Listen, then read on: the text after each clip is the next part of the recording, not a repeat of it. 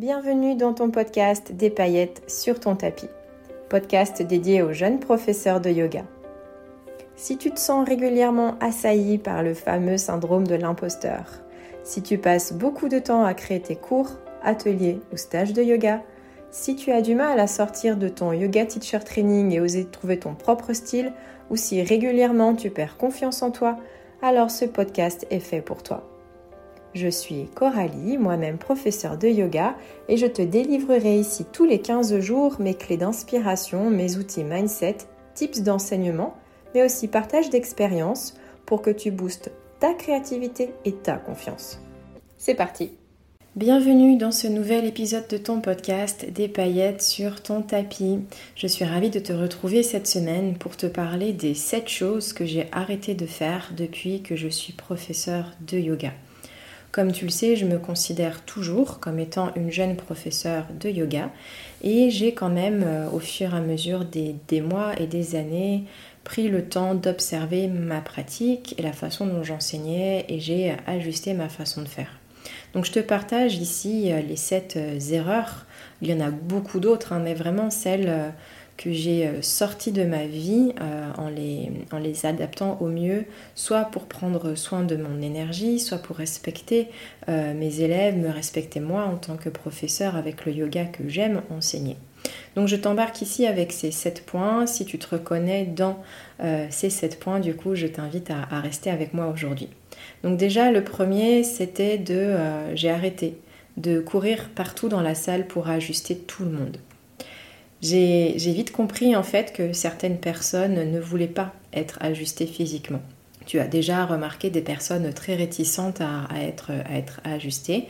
Et d'ailleurs, souvent, euh, ça m'est arrivé que des personnes s'excusent. Genre, euh, ah oui, non, mais c'est parce qu'aujourd'hui j'ai mal à l'épaule droite. Ah oui, mais c'est parce que du coup j'ai pas bien compris ce que vous avez expliqué ou des choses comme ça. Et finalement, je me suis vite rendu compte que l'ajustement physique, ce n'était pas quelque chose que les gens attendaient spécifiquement dans un cours de yoga. Alors ça, on nous l'apprend en yoga teacher training, mais la vérité sur le terrain, ça n'est pas du tout forcément la même chose. Donc dépendamment du style de yoga que tu enseignes, évidemment c'est différent si tu t'inscris dans un, dans un cours de yoga vraiment très postural ou thérapeutique ou autre, ou dans ce cas effectivement les personnes viennent pour être ajustées, dans les cours de yoga que j'avais choisi d'enseigner, moi, c'était quand même beaucoup moins le cas. Et j'ai compris que finalement, des ajustements verbaux ou des indications orales plus claires en prenant plus de soin dans mes indications, cela suffisait la plupart du temps pour justement récupérer un alignement plus ou moins correct. Le but pour moi, au fur et à mesure des mois, ça a été non pas d'ajuster, aligner au millimètre près, mais faire en sorte que mes élèves y soient OK avec le mouvement, OK avec un placement qui soit bon pour leur corps. Ça aussi, je l'ai compris au fur et à mesure des mois, c'est que certains corps ne pouvaient juste pas être ajustés. Je ne sais pas si ça t'a déjà fait ça, mais moi j'ai tellement de corps qui ont résisté sous mes mains tant de fois j'ai senti des résistances à ne pas vouloir vraiment. Les gens étaient crispés, tendus dès que je m'approchais d'eux. Et selon aussi l'âge de mes élèves, plusieurs fois je me suis dit au fur et à mesure, mais en fait, est-ce que c'est vraiment important? Finalement, cette personne-là, elle bouge, elle s'est placée comme c'est bien pour elle et c'est bien le principal. La deuxième chose que j'ai arrêté de faire depuis que je suis jeune professeur de yoga, c'est que j'ai arrêté de passer trop de temps et je peux te dire en termes de minutes ce que ça représente, c'est je ne passe plus de plus de 30 minutes à séquencer un cours régulier. J'ai compris que la durée de préparation de mes cours ne définissait pas la qualité de mes cours. Et je m'en rends compte encore plus aujourd'hui que je transmets mes savoirs, mes astuces, mes conseils et mes procédures participantes du programme Let It Flow qui est toujours en cours en ce moment. Nous en sommes au module 4 sur 6 et les participantes euh, déjà commencent à créer des cours euh, bien plus fluides pour elles en y passant moins de temps. Et ça, pour moi, c'est important aujourd'hui. La durée de préparation de mes cours n'est pas un marqueur, n'est pas le curseur de qualité de mon cours en lui-même. J'ai tant de fois dû improviser ou sortir de ma séquence que j'avais pris du temps à chirurgicalement préparer que j'ai compris qu'être préparé, c'est bien, mais trop préparé, finalement, c'est enfermant, voire paniquant, Parce que quand tu dois t'adapter à la dernière minute, eh bien du coup, ça peut être vite, oh mon Dieu, qu'est-ce que je fais? Tu as les yeux rivés sur ta séquence, sur ton carnet de notes, et du coup, tu peux te sentir euh, complètement prise au dépourvu. Donc j'ai préféré finalement me préparer à l'imprévu plutôt que de préparer et passer du temps à séquencer à la minute au millimètre mes cours de yoga. Ensuite, j'ai compris que pour être aligné avec mes valeurs et authentique avec mes envies de professeur, je pouvais me faire confiance en toutes circonstances. Mes élèves, ce que j'ai compris au fur et à mesure, c'est qu'ils viennent chercher chez moi les expériences, ce que j'appelle ces petites cérémonies euh, yogiques que je leur propose. Et cela ne s'écrit pas la plupart du temps, ça se vit. Donc 30 minutes pour moi, ça suffit à éclaircir mes pensées, ça suffit à ouvrir les tiroirs dont j'ai besoin, ça suffit à réviser euh, une respiration, à ajouter une variation, à faire euh, le point sur mes musiques, à mettre le tout en forme, tout en me laissant la liberté de pouvoir improviser, ajuster, modifier évidemment sur place. Mais du coup, pour moi, ce temps de préparation versus ce temps de cours, du coup, c'est rentabilisé. Combien de fois j'ai mis deux heures à préparer des cours qui durent 45 minutes? C'est pas correct. Ça n'est plus correct pour moi. Donc c'est quelque chose que j'ai arrêté de faire.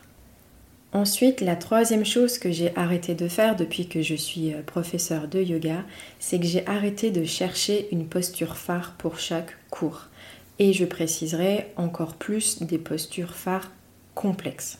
Spoiler alerte ici, un cours de yoga n'est pas que la posture phare. En plus, tu le sais, ça, je, ne t'apprends rien. Donc, en fait, ma question, c'est pourquoi est-ce que tu t'acharnes ou pourquoi est-ce que tu te blâmes quand ta séance ne suit, pas euh, stricto sensu le déroulé du séquencing classique? En fait, tu peux évoluer de manière linéaire sur ton tapis, sans recherche de complexité, mais tu peux partir en recherche d'intensité, par exemple à la place, en augmentant le nombre de répétitions de ta séquence ou de la salutation que tu auras choisie. J'ai compris aussi que le choix d'une posture phare en amenait 30 derrière. Ok, c'est ces 30 postures là, alors je les ai jamais comptées, mais il m'a toujours semblé que j'en avais mis beaucoup au départ. C'est autant de postures pour pré-échauffer, échauffer, préparer, contrebalancer, challenger, reposer, équilibrer pour et en faveur de cette fameuse posture phare.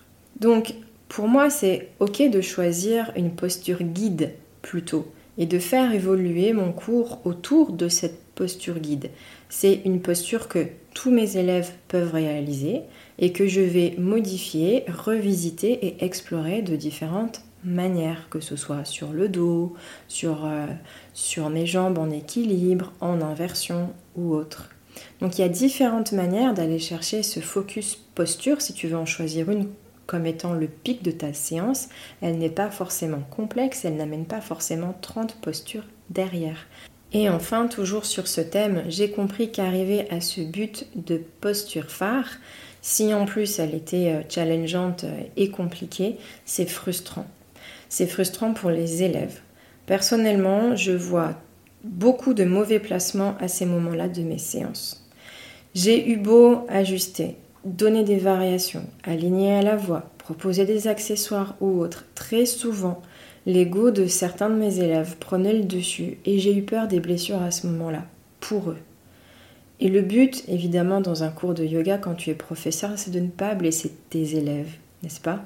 Donc en me sortant de ce concept lié à la performance, parce qu'on ne va pas se le cacher, c'est aussi ce qui est un petit peu derrière cette fameuse posture phare, je me soulage de cette crainte et suis en contact avec des égaux que je peux gérer sur des postures qui sont moins complexes. Ok, donc ça, vraiment, ce concept de posture phare, j'en suis sortie très rapidement, mais je crois que tu l'as compris, j'en avais parlé dans différents épisodes de podcast. Même si je n'oublie pas que voilà, être professeur de yoga, c'est guider vers des postures, j'ai choisi d'autres façons de le faire pour euh, rester aligné avec ma façon d'être et ma façon d'aimer enseigner le yoga. La quatrième chose que j'ai arrêté de faire, c'est de donner trop d'indications en même temps. J'ai compris que j'avais le temps j'ai compris que j'allais les revoir, mes élèves, que j'allais avoir l'occasion de refaire cette posture ou cette salutation, que j'allais repasser au travers de ce flot, aujourd'hui ou dans trois mois, que ce n'était pas la peine de tout cracher d'un coup. J'ai compris aussi que certaines personnes ne m'écoutaient pas de toute façon en cours et passaient d'une posture à une autre en se disant après Oh pardon, euh, j'étais dans mes pensées, euh, je ne pensais pas qu'on allait faire ça euh, après ça et je pensais qu'on allait aller là. Donc dans tous les cas, j'ai appris à laisser finalement de l'espace verbal et j'ai concentré mon énergie, et c'est toujours le cas aujourd'hui, sur les sensations, les directions, plutôt que les lignes ou la recherche de la perfection, ou en tout cas de ce qui me semblait s'en rapprocher.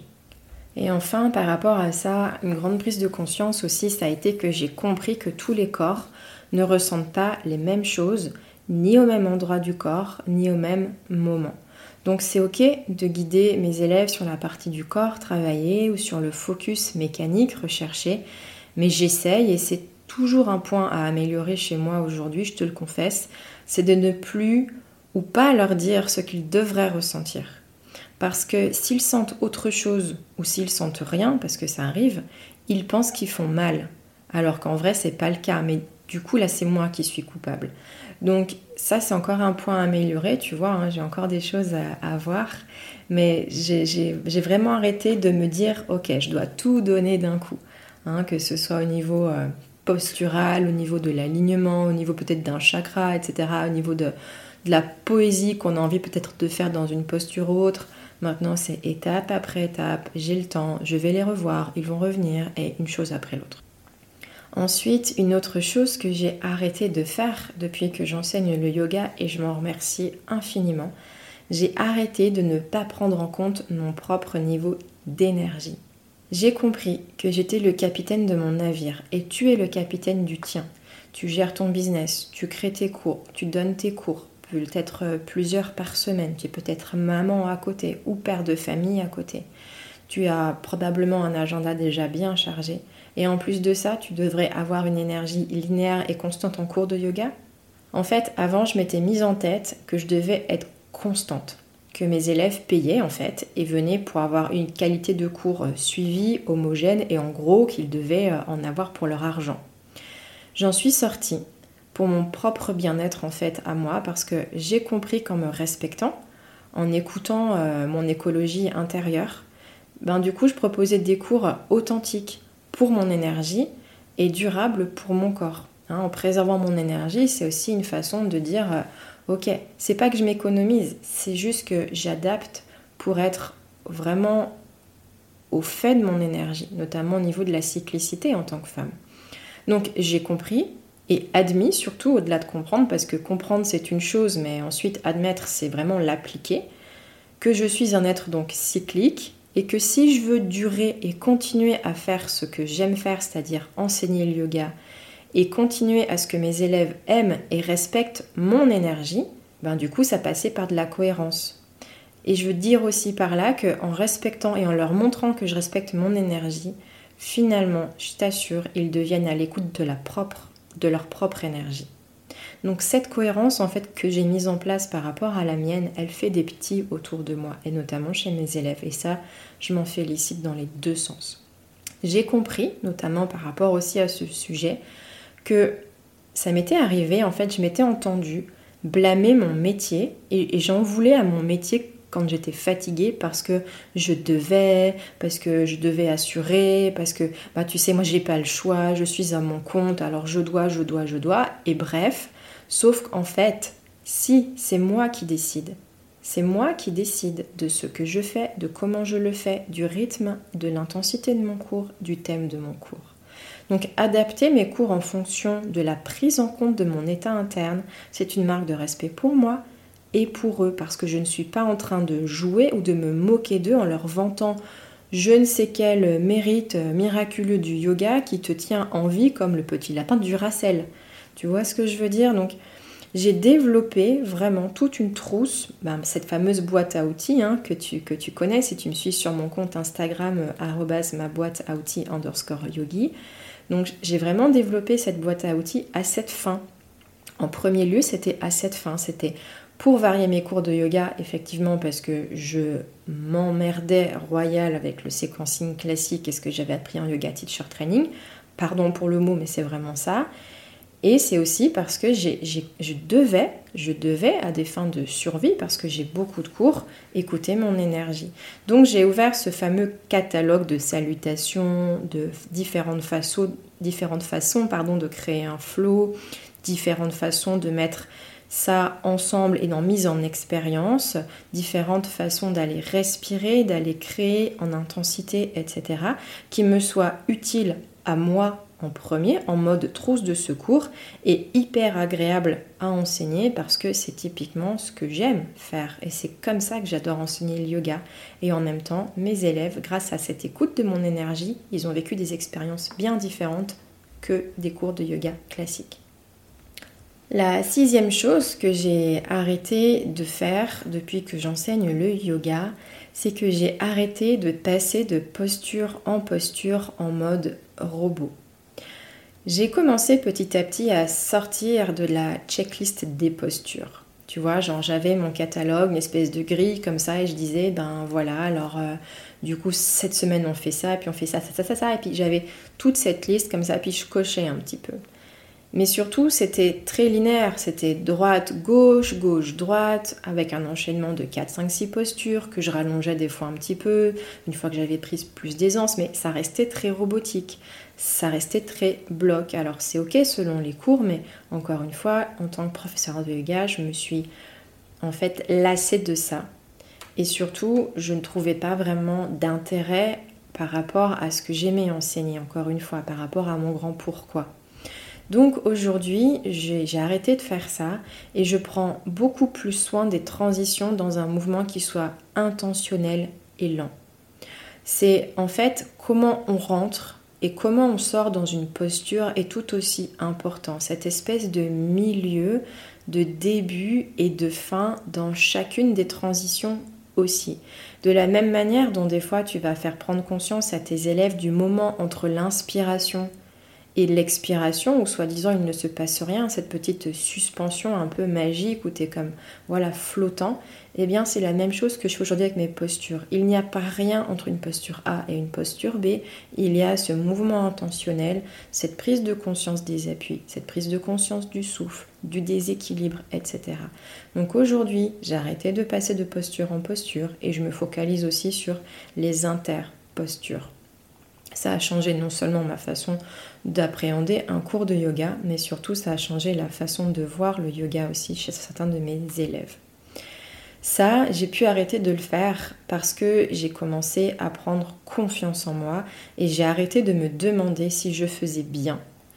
C'est comme ça que j'ai pu accepter à cette liberté, à cette sortie du marathon avec des guillemets, des postures qui n'avait d'ailleurs des fois rien à voir avec le pâté quoi.